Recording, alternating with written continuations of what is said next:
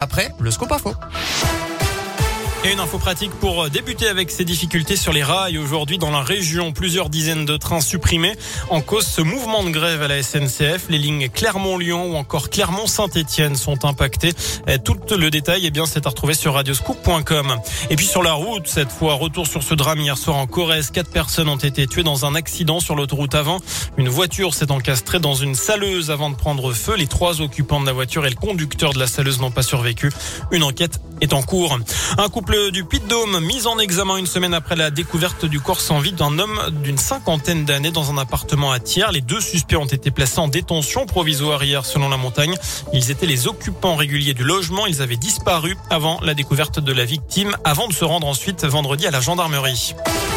Dans l'actu aussi ce lundi, protocole renforcé depuis aujourd'hui à la cantine avec une limitation encore plus prononcée désormais du brassage le midi à l'école.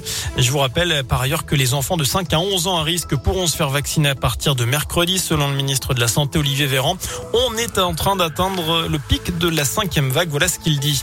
Bruno Le Maire lui tente de rassurer les patrons de discothèques après leur fermeture depuis vendredi pour au moins 4 semaines. Nous prendrons en charge tous les coûts fixes, salaires des gérants compris, voilà ce que dit le ministre de l'économie. Et puis un coup de pouce à quelques jours de Noël, le chèque énergie et l'indemnité inflation sont versés à partir d'aujourd'hui. À chaque fois une aide de 100 euros net sans démarche à faire. En bref, Emmanuel Macron sur TF1 et LCI mercredi soir. Le chef de l'État reviendra dans une interview sur ses 5 ans de mandat.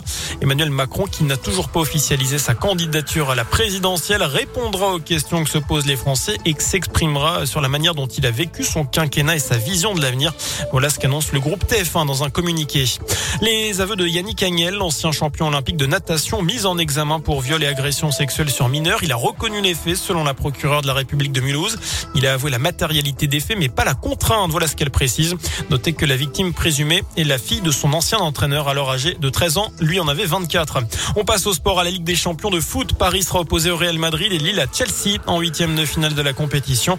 Le tirage au sort a eu lieu une première fois à midi avant d'être à nouveau effectué à 15h. Incroyable mais vrai.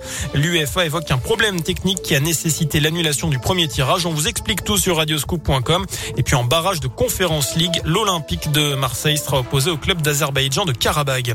Enfin, à l'heure de passer à table, peut-être pour vous, pour le, en tout cas c'est l'heure du goûter, quoi. On va pas se mentir. oui, bien sûr. Je sais, que vous, je sais que vous goûtez beaucoup. Ah oui. Aujourd'hui, c'est la journée mondiale de la raclette. Et en ce 13 décembre, on vous présente l'initiative de trois ingénieurs de la région, un simulateur pour enfin connaître les bonnes proportions pour préparer votre raclette. Son nom, c'est Raclette World. Et on vous demande aussi votre avis sur radioscoop.com. Est-ce le meilleur plat de l'hiver?